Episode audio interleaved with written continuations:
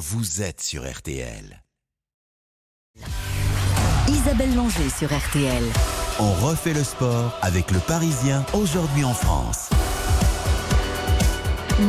Le sport est toujours à l'honneur le dimanche soir sur RTL jusqu'à 23h. Dans 45 minutes, je passe le relais à Eric Silvestro pour RTL Foot au menu. Les 16e de finale de la Coupe de France. Nous ferons d'ailleurs un point sur les matchs en cours dans un instant. Pour m'accompagner ce soir, Benoît Lallemand, le patron du service des sports du Parisien aujourd'hui en France, notre partenaire. Bonsoir Benoît. Bonsoir Isabelle, bonsoir à tous. Euh, Benoît, c'est notamment votre journal qui l'a révélé. Gilles Beyer est décédé cette semaine. L'ancien entraîneur de patinage artistique avait été accusé de viol et de harcèlement sexuel par Sarah Abitbol. L'ancienne championne sera notre première invitée dans quelques minutes. C'est la crise à la Fédération française de rugby. La semaine dernière, Abdelatif Benazi, sur notre antenne, membre du collectif Oval Ensemble, était notre invité. C'est la force d'opposition à Bernard Laporte.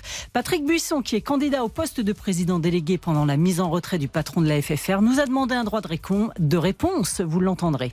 Et puis, dernier invité, le champion olympique de karaté, Steven Dacosta. Que devient-il? Comment vit-il la préparation des JO de Paris auxquels il ne pourra pas participer? Puisque sa discipline n'est pas au programme Nous avons hâte de l'entendre. Mais tout d'abord, le football. Donc, bonsoir Quentin Vasselin. Bonsoir Isabelle, bonsoir à toutes et à tous. Les 16e de finale de la Coupe de France. Oui, on se rend tout de suite au stade Pierre Mauroy. Lille reçoit Pau, Samuel Duhamel et, et ça se passe plutôt bien.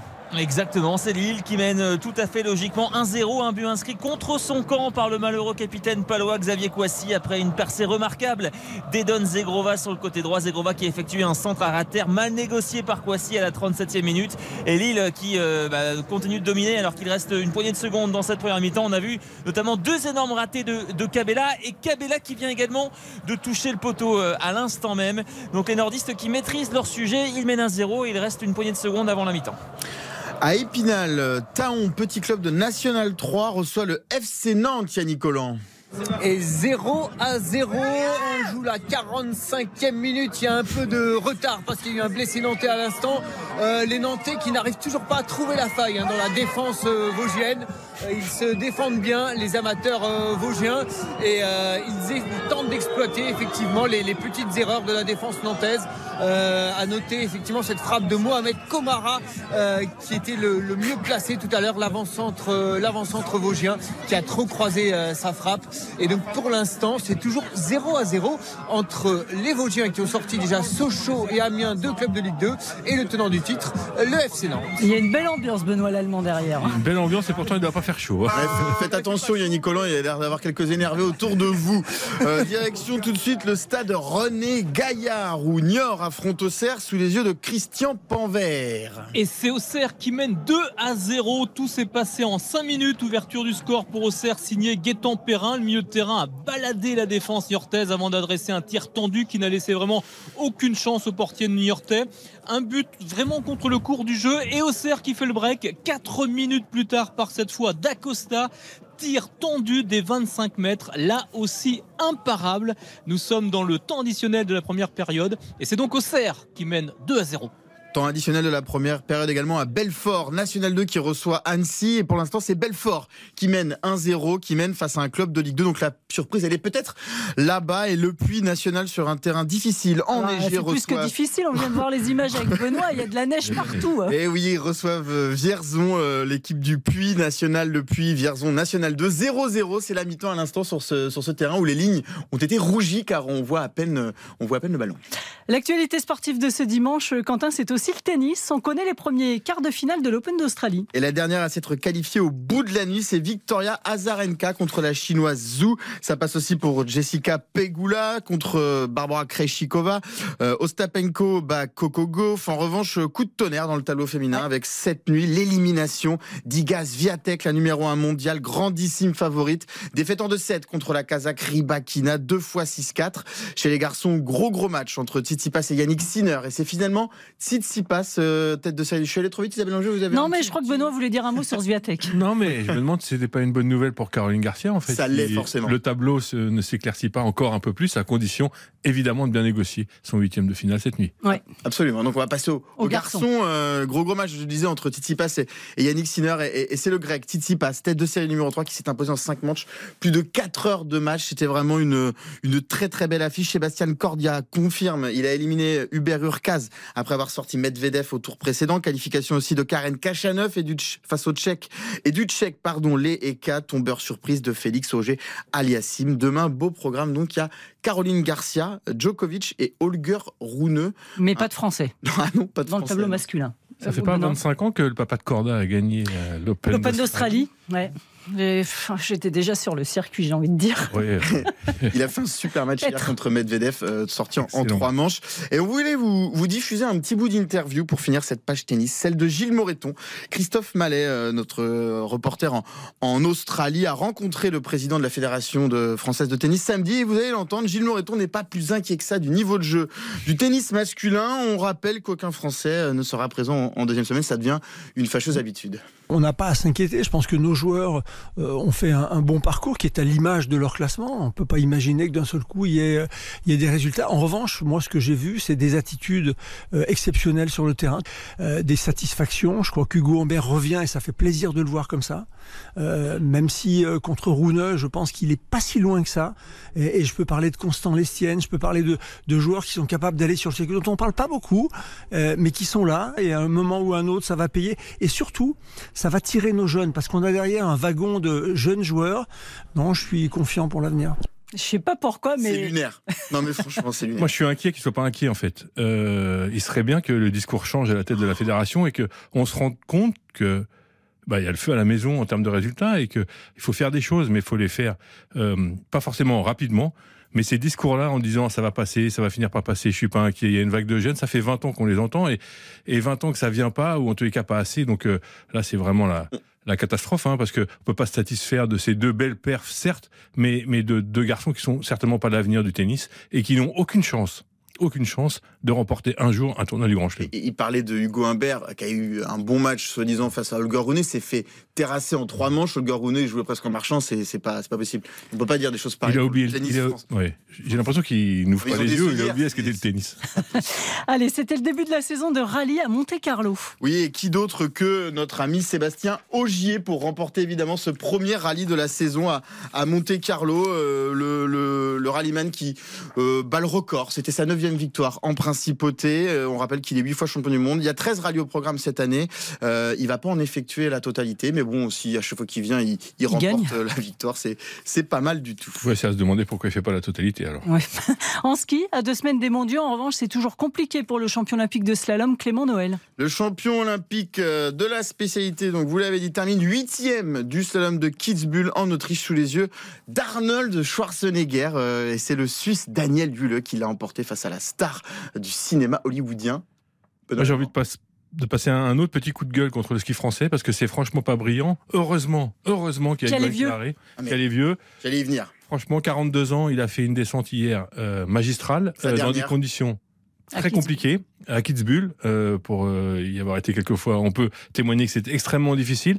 Euh, il a connu ces derniers jours des, des, des problèmes perso et malgré tout, il arrive à trouver euh, ce qu'il faut pour euh, pour se balancer et pour faire une magnifique descente. Donc énorme coup de chapeau à à Yo Claret. Mais pour le reste, franchement, je suis assez inquiet pour le ski français à quelques semaines de l'ouverture des championnats du monde. On rappelle l'âge de Johan Claret? 42 ans.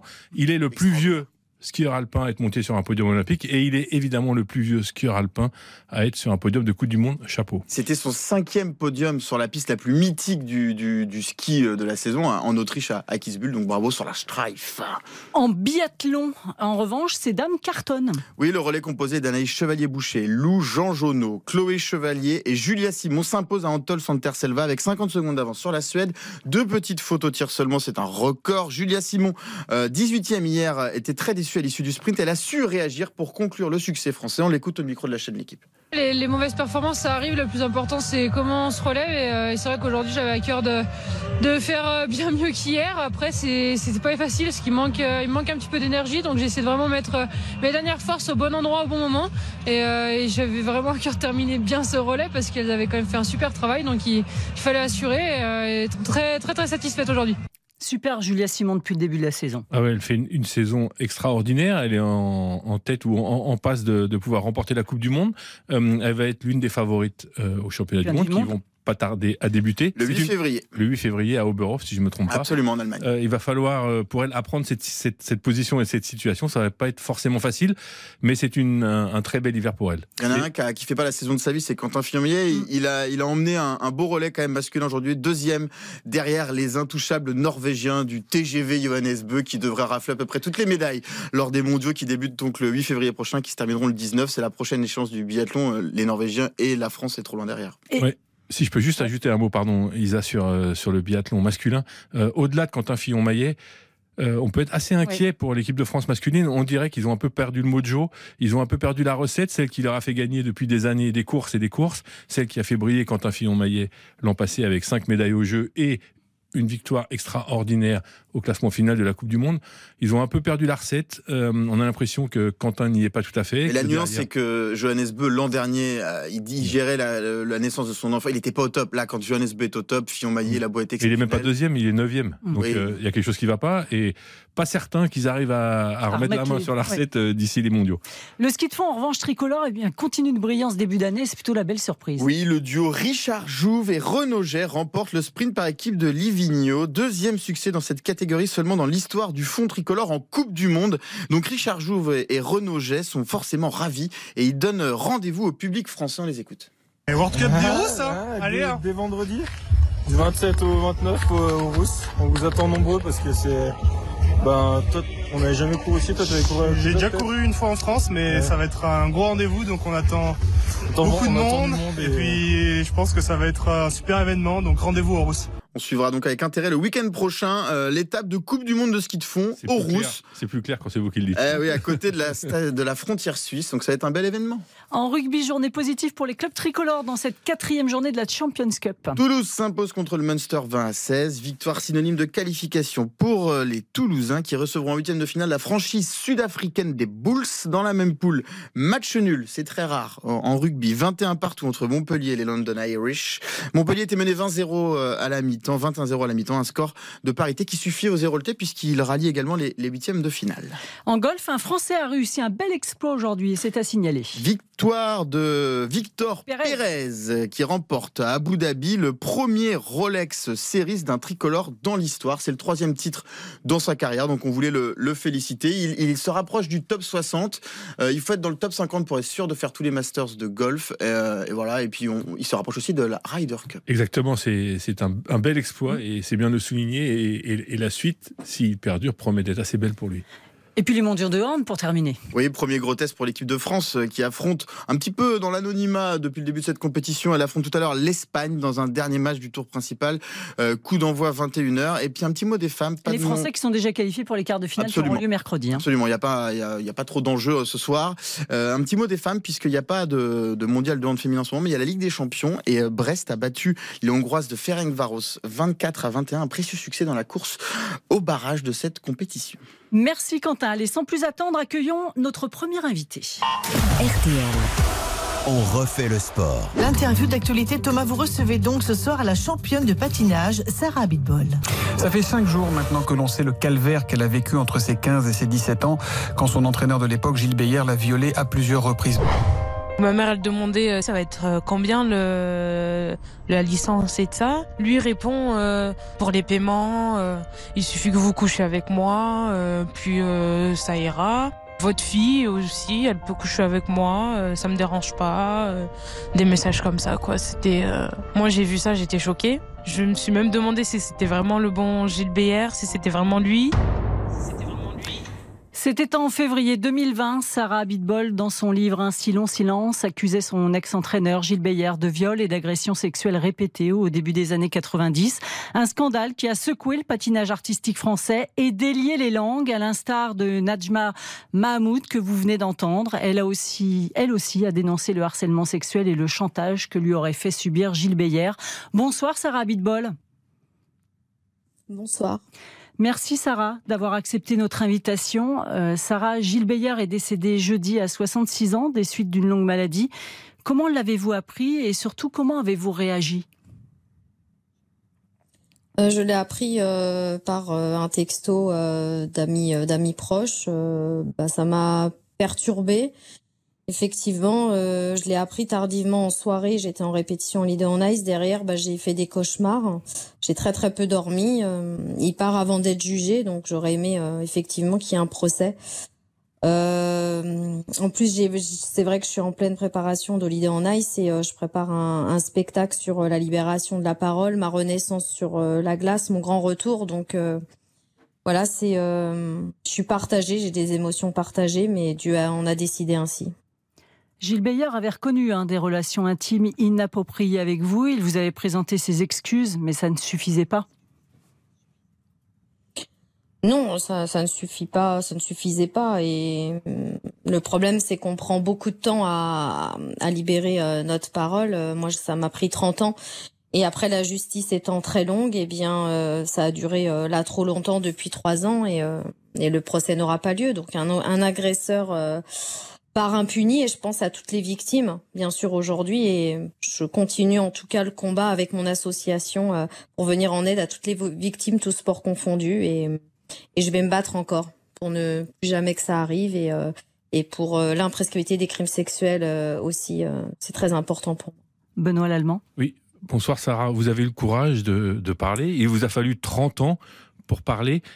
Qu'est-ce qu'est-ce qu'il est possible de faire pour que euh, ça prenne un petit peu moins de temps pour euh, trouver ce courage et pour, euh, et pour dénoncer? Comment on peut aider les victimes à parler peut-être un peu plus rapidement? On essaye avec mon, mon association en tout cas de déployer euh, plusieurs supports, euh, notamment avec euh, une exposition de photos, de photos touchantes et poignantes et qui et qui révèlent des faits. ça, ça peut aider aussi à ouvrir les conversations et elle s'adresse à un public très large. Il faut dès le plus jeune âge, je pense, sensibiliser les enfants et les prévenir qu'un adulte n'a pas le droit de, de toucher au corps d'un enfant. Et lorsque le pire arrive, effectivement il faut, euh, bah, il faut, il faut en parler. Il faut plus être dans la honte et la culpabilité. C'est ça que les victimes ressentent. Moi, j'ai ressenti ça pendant trop longtemps, pendant plus de 30 ans. Euh, c'est ça qui nous ronge parce qu'on a l'impression que, bah, que c'est de notre faute et on a honte, on veut pas en parler. Donc ça, il faut absolument que la honte et, et la peur changent de camp et qu'on puisse en parler. Cette exposition, euh, Sarah Bitbol, c'est cri d'alerte à partir du 3 février jusqu'au 12 au Palais des Sports de Paris, puis à l'INSEP à partir du 14 février. Que disent ces photos? J'en ai regardé quelques-unes. Hein. Sur une des photos, une petite fille est assise en maillot de bain sur le rebord d'une piscine. Un homme est dans l'eau et tend le bras vers elle. Et la légende, c'est les requins ne sont pas que dans la mer. Une autre, sous l'eau, les larmes ne se voient pas. Le revers de la médaille, il n'y a que dans le silence que la douleur s'entend. Et puis celle où vous êtes assise sur un tabouret, vos chaussons de vos chanson de patinage dans les mains, entouré de deux étagères remplies de coupes avec cette légende. Ma plus grande victoire, c'est d'avoir parlé. C'est important, effectivement, de communiquer encore et toujours oui, bien sûr. Cette exposition, c'est une lecture narrative du sentiment de la honte à la libération euh, de la parole. Et euh, je pense que c'est très, très utile parce que les, les photos parlent d'elles-mêmes. Ce sont des phrases chocs. Et euh, quand on arrive avec des enfants de, de 8 ans, 10 ans, par exemple, et qu'on est devant cette exposition, eh bien, on peut ouvrir la parole et ouvrir le discours en disant, bah, tu vois, cette photo, qu'est-ce qu'elle t'inspire? Par exemple, ma fille a vu l'exposition. Eh ben, il y a certaines photos qui l'ont, qui l'ont choquée elle a compris. Elle me dit bah oui maman, c'est qu'il y, a des méchants partout, il faut se méfier par exemple. Donc c'est une ouverture vraiment à la sensibilisation, à la prévention, mais sous forme artistique et sous forme c'est très subtil en fait. Et c'est ça que je voulais faire euh, avec mon association. Et en même temps évidemment euh, je recueille la parole de victimes et j'aide euh, tout sport confondu toutes les victimes qui ont pu malheureusement subir la même chose que moi. Quentin? Et justement, Sarah, euh, par rapport à, l'évolution de ce, combat dans, le monde du sport en général, comment vous jugez euh, euh, cette évolution? Je pense qu'il y a une réelle évolution puisque euh, depuis que j'ai euh, que j'ai euh, parlé, c'est la libération de la parole, mais c'est plutôt la libération de l'écoute. plus de 50 fédérations ont été touchées, 900 agressions avérées aujourd'hui. le ministère a pris a pris les choses en main avec l'ancienne ministre Roxana Maracineanu et la nouvelle ministre Madame Amélie Castera Oudera et ils ont ouvert une cellule de crise permanente pour le recueil de la parole au sein des fédérations aussi, il y a un code d'honorabilité pour euh, les bénévoles. Donc ça a été pris en charge en main, mais on a 30 ans de retard. Donc euh, eh bien, il faut que, vraiment toutes les institutions euh, prennent les prennent les choses en main, sensibiliser et continuer le combat tous ensemble. C'est ce que je dis. on est encore plus fort et pour ne plus que ça arrive. Avant de donner la parole à Benoît, je rappelle d'ailleurs hein, le numéro d'urgence, le 119, et c'est le numéro national dédié à la prévention et à la protection des enfants en danger ou en risque de l'être, Benoît. Sarah, est-ce que vous avez l'impression que votre fédération, celle des, sports de glace, euh, s'est ouvert à ça, à ce combat Et est-ce que vous avez l'impression que, que, que c'est efficace dans votre fédération? Bah écoutez, euh, je, je l'espère. Je suis un peu, je suis un peu inquiète euh, quand même. Je vous dis, je vous dis la vérité. Ça fait euh, quand même trois ans que j'ai parlé. j'ai été reçu quelques minutes il y a, il y a, il y a deux mois pour me dire que je ferai quelques interventions. Mais voilà, moi ça m'intéresse pas. Moi, ce que je veux, c'est être vraiment l'ambassadrice, surtout dans mon sport et aller sur le terrain, aller dans les patinoires et et être vraiment très présente. Donc, je suis inquiète parce que euh,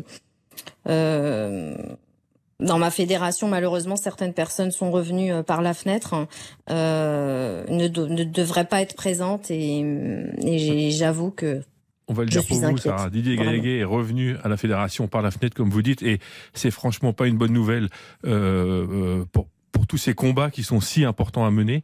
Et en effet, heureusement que des athlètes comme vous ont le courage de parler et ensuite de s'investir pour, la lutte contre ce fléau qui ravage ou qui peut ravager le sport.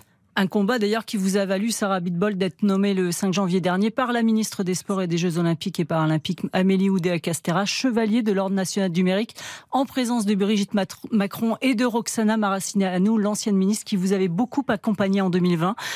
Ça, c'est une reconnaissance quand même, même si c'est une distinction qui peut paraître futile aux yeux de certains, c'est une reconnaissance qui dit beaucoup aussi. Ah oui, c'est une reconnaissance euh, extraordinaire et c'est la médaille olympique que, que j'ai pas eue et c'est une reconnaissance française euh, qui me touche euh, énormément et été très très émue lors de de cette de cette remise. J'avais ma famille, tous mes proches avec moi et c'est vrai que le, le fait que Madame Macron se, se déplace aussi et me parle encore de mon association et me dit on va vous aider eh bien moi je veux aider les autres, je veux aider les victimes et je veux que le combat continue. Dénoncer c'est bien, mais continuer c'est mieux. Donc euh, non, je, je, suis ravie euh, d'avoir euh, cette médaille et je suis très heureuse vraiment. Et je pense aussi à mon père qui, qui n'est plus là et, et je sais qu'il serait, qu'il serait très heureux et j'espère qu'il me voit de là-haut pour tout ce que j'ai fait depuis trois ans. Sarah, vous repartez en tournée avec Holiday on c'est à partir du 3 février jusqu'au 29 avril. Euh, vous pouvez nous redire en tout, la trame et ce que vous avez chorégraphié dans ce nouveau spectacle? Oui, tout à fait. Oui, bah c'est un numéro, deux numéros inédits. Euh, euh, en première partie, euh, c'est un numéro où je, je suis dans une espèce de toile d'araignée et que bah, j'essaie de m'en sortir et j'essaie de faire comprendre au public le traumatisme que j'ai vécu, mais de manière subtile, bien évidemment. On a monté ce numéro avec mon metteur en scène Yves Barta. On a travaillé dessus depuis deux ans. C'est très technique, très puissant, très difficile puisque le moindre geste peut m'amener à une erreur ou à une chute euh, dans tous ces élastiques avec 16 patineurs autour de moi. Ensuite, en deuxième partie, c'est euh, bah, la Renaissance. Et puis, c'est une, une, chanson euh, qui me tenait à cœur, euh, Relève-toi, chantée par Lara Fabian, qui est une chanson très poignante et très puissante, avec deux partenaires et une envolée à la fin pour bah, voilà la Renaissance et enfin le retour à la vie. Pour moi, patiner, c'est c'est vraiment respirer, c'est ma passion et je suis très heureuse de revenir devant le public avec enfin, on va dire une, une vraie libération et, et je me sens de mieux en mieux et je suis pas complètement guérie à 70%, mais très heureuse de repatiner, euh, vraiment très heureuse. Benoît. Une dernière question. On, sent, on sent euh, à votre voix que ça va mieux et que cette renaissance est en bonne voie. À quel point avoir parlé est important dans ce processus de, reconstruction? C'est important parce que euh, comme toutes les victimes, hein, parce que je les ai, je les ai en ligne, donc je, je, je, je compare à, à ce que à ce que j'ai vécu. On n'arrive vraiment pas à prononcer ce mot viol en fait. Euh, lorsque je parle avec elle, c'est euh, j'ai vécu la même chose que toi. Euh, on comprend à demi mot, et dès qu'on arrive à poser ce mot viol, dès qu'on arrive aussi à se dire que c'est pas de notre faute et qu'il faut pas être dans la honte et qu'il faut pas se sentir coupable, on commence un petit peu à se sentir mieux. Mais ça prend beaucoup de temps. Moi, j'ai, j'ai, j'ai, j'ai, je suis encore en, en thérapie, ça prend du temps. Mais dès que vraiment qu'on arrive à, à, poser ces mots et, à sentir que, que, que c'est pas de notre faute, on commence à, on commence à aller mieux. Et c'est ce que j'ai fait. J'ai réussi à en parler à Emmanuel Anison, euh, ma co-auteur du livre, il y a trois ans. C'est la première fois que je prononçais le mot viol.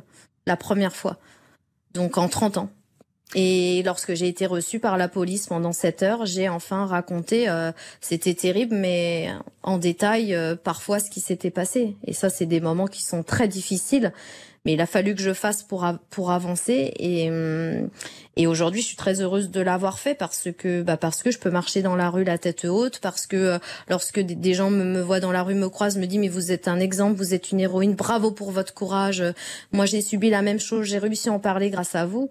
Ben, je me dis que j'ai gagné ma journée. Donc, euh, on a tous une mission sur Terre et la mienne, c'était peut-être euh, celle-ci, d'aider les autres victimes de violences. Merci beaucoup, Sarah Bitbol, d'avoir été avec nous ce soir. On rappelle, hein, la tournée Holiday on Ice, c'est à partir du 3 février jusqu'au 29 avril, un peu partout en France. Hein. Après Paris, vous irez notamment à Limoges, Nantes, Épernay, Marseille, pour terminer à Toulouse. Que des belles villes. Merci beaucoup, Sarah. Merci. Merci. À vous, bonne soirée. Vous écoutez RTL, il est 19h39. Nous marquons une pause et puis nous ouvrons la page rugby. Quel avenir pour Bernard Laporte à la Fédération française? Nous vous donnerons les résultats du baromètre Odoxa pour Winamax et RTL. Et puis nous écouterons Patrick Buisson que euh, Laporte lui-même a désigné pour lui succéder pendant sa mise en retrait. À tout de suite. RTL, on refait le sport jusqu'à 20h. Isabelle Langer sur RTL. On refait le sport jusqu'à 20h. Avec le Parisien aujourd'hui en France.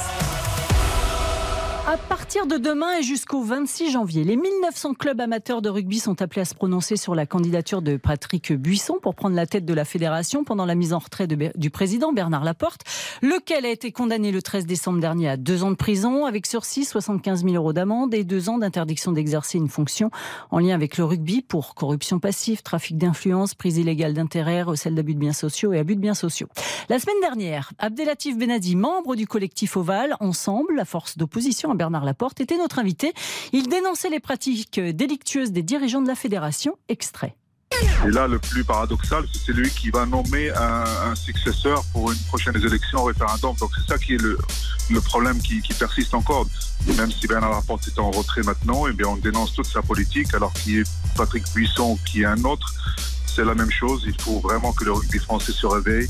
Patrick Buisson, moi je le connais, euh, quand tu as quelqu'un qui fait partie des comités directeurs qui ont soutenu et qui ont signé une, mention de soutien vers la Laporte alors qu'il est condamné et puis mis hors jeu par World Rugby maintenant, il y a beaucoup de clubs, ils en ont plein la tête de voir qu'il y a des passes droits, qu'un ami à l'autre puisse avoir 600 places. Donc ça c'est des choses encore une fois qui sont néfastes pour notre rugby. Et ce dimanche, nous donnons un droit de réponse à Patrick Buisson qui porte à travers le référendum la crédibilité du clan Laporte. L'entretien a été réalisé par notre spécialiste rugby, Jean-Michel Rascol, jeudi dernier. Bonsoir Patrick Buisson. Bonsoir. Monsieur Buisson, le collectif euh, Oval Ensemble, euh, la force d'opposition de la FFR, a pris la parole pour euh, dénoncer le fonctionnement, les pratiques de la fédération. À quelques jours du référendum, hein, je rappelle que les clubs sont appelés à approuver par oui ou par non votre nomination au poste de président délégué. Est-ce que vous êtes surpris par ces attaques, entre guillemets?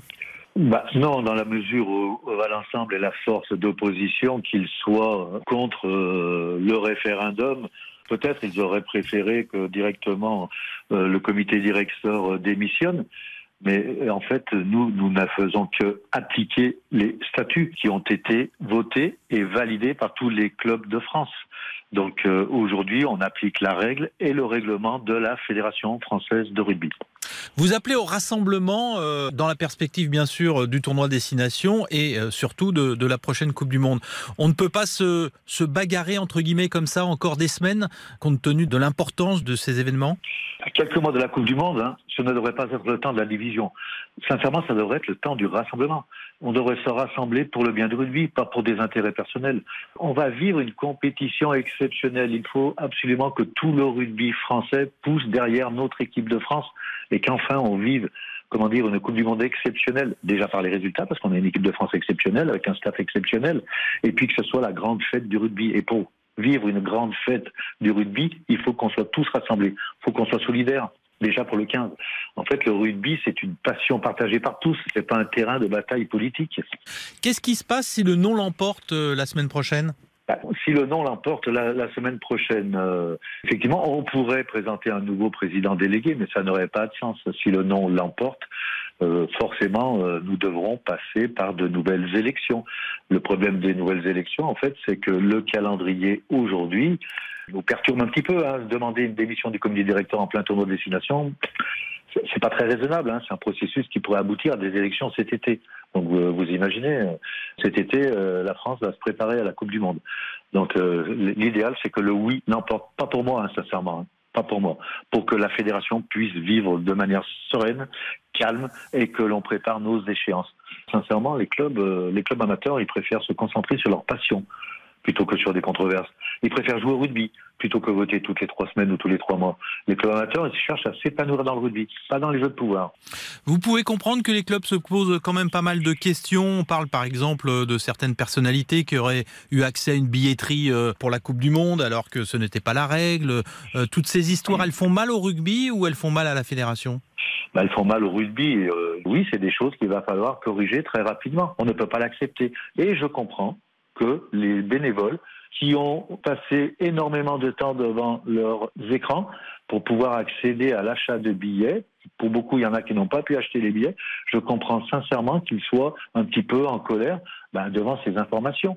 Oui, il y a une vraie colère justifiée, hein, euh, effectivement, lorsque on passe euh, des heures derrière un écran pour tenter d'accéder à une plateforme d'achat et qu'on apprend par la suite que des gens de la fédération ou du monde du rugby ont eu des, des passe droits, on peut comprendre que le grand public soit choqué par ça? Complètement, je suis complètement d'accord avec vous. Je peux comprendre que le, monde du rugby, les passionnés du rugby soient vraiment choqués par cette méthode.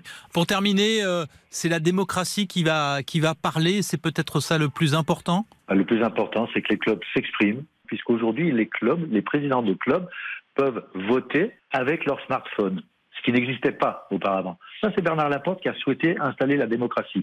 Le oui, c'est la sérénité, c'est le calme. Le non, je ne veux pas employer un mot très fort, mais c'est les perturbations dans le monde du rugby et encore euh, deux mondes qui vont s'opposer.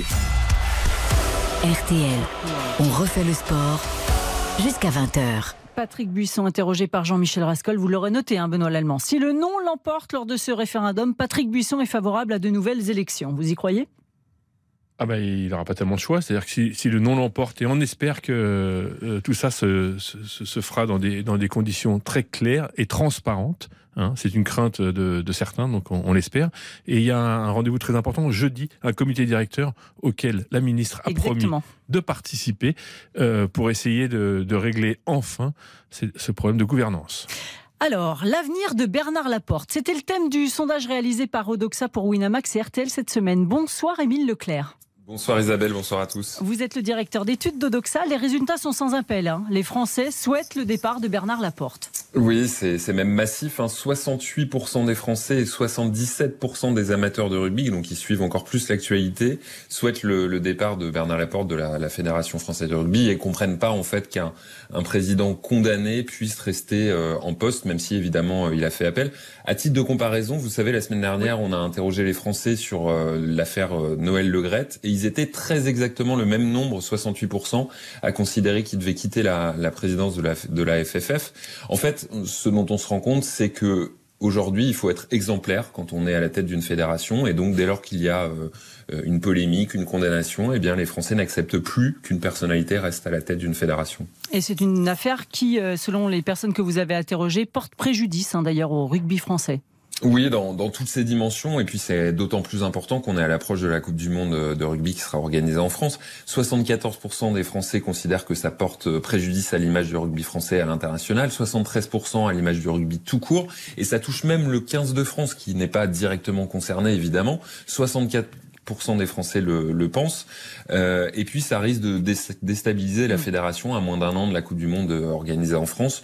Euh, Patrick Diffson euh, l'a dit à l'instant, donc on, on, verra ce que donnent les, les résultats du référendum. mais il y a en tout cas besoin de, de sérénité à l'approche de la Coupe du Monde, ça c'est certain. Et puis il y avait une dernière question. L'interventionnisme de la ministre des Sports est plutôt bien vu. Oui, exactement. Alors, elle est intervenue euh, dans l'affaire Laporte. Elle est intervenue aussi euh, auprès de la, de la, Fédération française de football pour peser, en fait, pour pousser euh, les présidents à quitter le, leur poste. Eh bien, 68% des Français considèrent qu'elle a raison, que le ministère des Sports doit pouvoir intervenir dans la vie interne des fédérations, même si sur le papier, elle n'a aucun pouvoir euh, direct. Et c'est le cas aussi de 69% des, des, amateurs de rugby. Donc, ce principe-là est largement soutenu par l'opinion. Le ministère des Sports doit pouvoir intervenir dans la vie interne des fédérations. Merci beaucoup, Émile Leclerc. Bonne soirée. Merci à vous. Vous comprenez le sondage, Benoît? Bah, je le comprends tout à fait. Euh, j'espère que Bernard Laporte et tous ceux qui le et, toute son équipe euh, le comprennent aussi et l'entendent. Euh, voilà, effectivement, la ministre des Sports a beaucoup de travail parce que on peut pas dire que la gouvernance du sport français fonctionne très bien. Il y a la Fédé de foot, la Fédé de rugby, le CNOSF. tout ça va de travers. Il est temps de, de remettre un peu d'ordre parce qu'il y a la Coupe du Monde de rugby et un peu plus loin les Jeux Olympiques. Et franchement, ça fait tâche. Retour au football avec les 16e de finale de la Coupe de France. Quant à cela, on fait un point sur les matchs en cours. Oui, on prend tout de suite la direction de Nord, de Niort au stade René Gaillard où euh, Auxerre vient de mettre un, troisième but, euh, Christian Panvert. Oui, Auxerre mène désormais 3 à 0 et c'est vrai que c'est le vraiment le j'allais dire le break euh, qui a fait mal tout à l'heure avec Nuno Dacosta qui a marqué la 43e après l'ouverture du score de Gaëtan Perrin. Ça va être à la 39e, ça va être très difficile pour les Niortais de revenir et Auxerre prend la main on joue depuis 64 minutes. Merci Christian Panvert. Euh, direction Lille au stade Pierre-Mauroy où euh, Lille reçoit Pau Samuel Duhamel. Ah oui, la 62e minute à Pierre-Mauroy et Lille qui mène toujours 1-0, un but inscrit contre son camp par le capitaine euh, palois Xavier Kouassi à la 37e minute suite à une fulgurance de Zegrova qui a transpercé la défense paloise avant de centrer sur le malheureux Kouassi. Lille qui a eu d'innombrables opportunités pour marquer le deuxième but. Mais pour l'instant, ça fait toujours 1-0, 62e minute. La surprise sera peut-être à Épinal ou Taon, petit club de national 3 reçoit le FC Nantes, Collant, et c'est serré. Et eh oui, toujours 0 à 0, 63e minute de jeu ici sur le terrain d'Épinal, sur cette pelouse gelée dans une ambiance assez délirante hein, autour de nous. Euh, voilà, puis les supporters y croient, il y a de plus en plus d'espace dans la défense nantaise. Nantes qui pousse et Taon qui tente d'exploiter les contre-attaques. Et tout à l'heure, c'est Rémi Descamps, le gardien nantais, qui a vraiment sorti une balle très très chaude au ras du poteau sur un coup franc. Taonné, toujours 0 à 0. Deux autres matchs en cours, Belfort-Annecy, un partout et le Puy fait 0-0 contre Vierzon. La fin des matchs, c'est dans une grosse demi-heure. Merci messieurs. Nous marquons une courte pause et puis nous accueillons notre dernier invité, le champion olympique de karaté, Steven Dacosta. RTL. On refait le. Isabelle Manger sur RTL. On refait le sport jusqu'à 20h. Avec le Parisien aujourd'hui en France. Médaille d'or et champion olympique,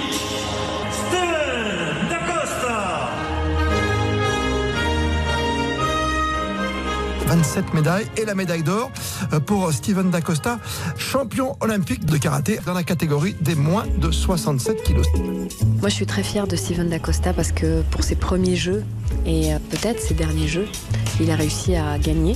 Et euh, je pense que son combat aujourd'hui mérite qu'on l'accompagne dans son désir de voir le karaté figurer au programme des Jeux Olympiques.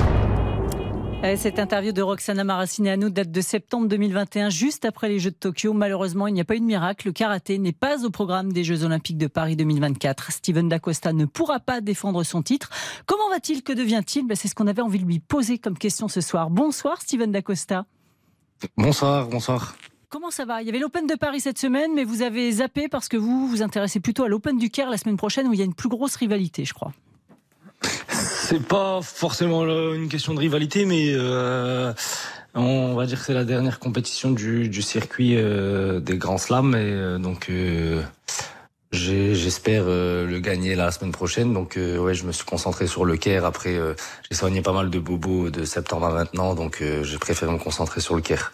Et au niveau de la diététique, c'est compliqué de de d'enchaîner deux compétitions deux week-ends d'affilée, donc j'ai préféré me concentrer sur le Caire.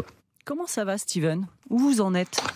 Bah pour le moment bien, hein, toujours euh, toujours pareil, mais euh, où j'en suis, je sais pas. En ouais, toujours, toujours, toujours, vous toujours. Toujours à la SNCF. Ouais, toujours. Après, je sais pas si on s'était eu depuis, mais j'ai été muté, euh, ça fait un an bientôt dans le coin, donc. ah, vous faites moins d'aller-retour sur Paris, quoi. C'est ça, je suis, je suis, je suis, voilà, c'est ça, je suis à plein temps ici maintenant. Les sponsors sont toujours présents, même si votre sport n'est plus, n'est pas olympique, n'est plus olympique. Hmm, bonne question. euh, pas, non, pas vraiment. Euh, aujourd'hui, je pense que, enfin, jusqu'à aujourd'hui, oui.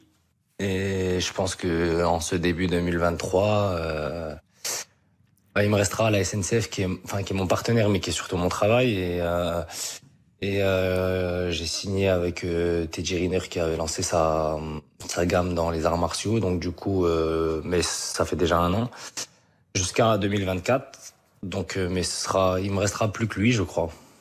C'est compliqué la vie au quotidien, financièrement. Un petit peu. Après, c'est comme tous les sports amateurs. Après, bon, je peux pas, je peux pas cracher dans la soupe. Je m'en suis bien sorti quand même, hein, comparé à certains. Et euh, je le vis au, sein, au sein de la famille, donc euh, je le sais. Et euh, mais ouais, bien sûr, hein, on reste un sport euh, amateur et, euh, et c'est compliqué. C'est compliqué quand même. Et est-ce que c'est encore plus compliqué là en 2023, en 2024, alors que ben, tous les sports qui sont au programme olympique ont peut-être tendance à phagocyter les sponsors? Ouais, bien sûr. De toute façon, tous les sponsors que j'ai perdus, c'est parce que justement, on n'est pas à Paris et que logiquement, ils préfèrent, euh, préférer des, ils préfèrent euh, signer des athlètes euh, Paris 2024, ce que je peux, que je comprends à 100%, hein, bien sûr. Donc, donc c'est dommage parce qu'il y a eu des belles et longues histoires qui, qui finissent par s'arrêter, mais que, mais que je comprends. Aujourd'hui, oui, on, je, on serait à Paris 2024. Je pense que, je pense qu'on aurait même fermé les, les partenariats parce que hmm. ça aurait été beau. Il y a de l'amertume un peu? Un petit peu, hein, toujours. Après, euh, comme je dis toujours, hein, c'est pas quelque chose qu'on choisit. Donc quand, quand c'est pas quelque chose que tu choisis et que tu peux changer, malheureusement, bah tu t'y fais. Hein. Vous avez euh, parlé de, des sponsors, beaucoup, c'est financier essentiellement. Les, Jeux Olympiques, quand on est champion, il y a aussi un, un, gros engouement médiatique. Ça a dû se calmer aussi à ce niveau-là. Comment vous avez digéré la, le, le, retour finalement un petit peu dans, dans, dans un relatif anonymat, on va dire? Ouais, bien sûr, hein, ça se calme, ça se calme fortement. Après, bon, moi, comme j'ai fait champion olympique, il reste quand même quelques médias qui s'intéressent toujours à ce que je fais, mais euh, mais ouais, j'ai l'impression que malheureusement, les médias s'intéressent même plus au karaté, ils s'intéressent que à moi, du coup, maintenant. Et parce que j'ai fait champion olympique, hein. pas parce que je suis mieux qu'un autre, mais euh, mais euh, donc euh, ouais, c'est moi l'anonymat, je l'ai toujours plus ou moins gardé quand même. Hein. Je, on reste, comme je le disais, des sports amateurs, donc euh, du coup, je sors dans la rue tranquille, même après les jeux. Hein. Mm. Mais euh, cette effervescence, en tout cas, ça vous manque pas trop? Non, ça me manque pas, mais euh, après c'est parce que c'est pas quelque chose que, enfin, je fais pas ça pour ça à la base, donc euh, c'est pas quelque chose qui me nourrit. J'ai envie de vous dire la, la enfin la célébrité ou euh, la notoriété, mais c'est vrai que tu passes de de la lumière, de de la lumière, de la, de même de, comment dire, de la sur, sur comment dire, surexposition, surexposition, ouais Ouais, de la surexposition à plus rien du tout. Donc euh, ouais, ouais, le changement, tu le sens hein, au départ. Mais tu le sens rapidement. Tu le sens, euh, tu le sens. La surmédiatisation, elle est là après les Jeux. Même la surexploitation en termes d'événements, etc. Elle est là juste après les Jeux, jusqu'au fêtes de Noël. Et après le mois de janvier, février, tu le sens déjà. 2020, 2022, du coup, c'était 2022, tu le sens hein, dès le début d'année. Benoît, Mais moi, c'est pas quelque chose qui m'a dérangé, mais c'est vrai que ça fait un vide d'un coup. Isabelle me dit rapidement, alors je vais rapidement poser la question, qu'est-ce qui vous nourrit aujourd'hui alors? Bah, bonne question. c'est vrai que c'est beaucoup plus dur en termes de motivation, hein, mais euh, ce qui me nourrit aujourd'hui, bah, c'est d'aller chercher quelques records. Après, euh... troisième titre européen cette année, troisième couronne mondiale à aller y chercher. Ouais, ce serait magnifique. Franchement, ce serait très très beau.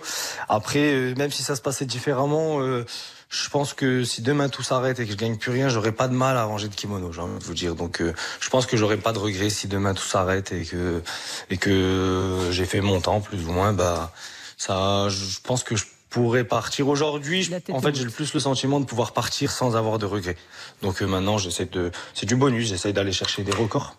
Merci beaucoup, Steven Dacosta. Vous êtes toujours le bienvenu sur RTL. À très Avec bientôt. grand plaisir. Merci beaucoup. Au revoir. Avant de nous Au revoir. quitter, Benoît, l'Allemand, que pourrons-nous lire demain dans les pages sport du Parisien? Eh ben, un peu de Coupe de France et évidemment le PSG avec euh, ce voyage à Lens pour rencontrer le ch'ti poussé de Cassel. Donc un reportage euh, là-bas et puis un peu de Mbappé puisqu'il devrait jouer. Un long récit sur France 98 demain lundi. Il y a leur dîner annuel et on a beaucoup parlé d'eux. Et Ils donc ne sont on pas fait- tous invités. voilà, ils sont pas tous là. Euh, à savoir s'ils sont tous invités. Eh ben, faut lire le, faut lire le papier. Euh, une radiographie de, de ces champions du monde qui se sont beaucoup aimés et un peu engueulés. Le Parisien, que les abonnés numériques peuvent lire dès 22h30 sur leur tablette. Merci Benoît. Dans un instant, place aux copains de RTL Foot avec Eric Silvestro notamment. Euh, merci à Quentin Vasselin, merci à Lucas Dindeleu et Hugo pour la réalisation. Allez, après la pause, les infos. RTL. On refait le sport.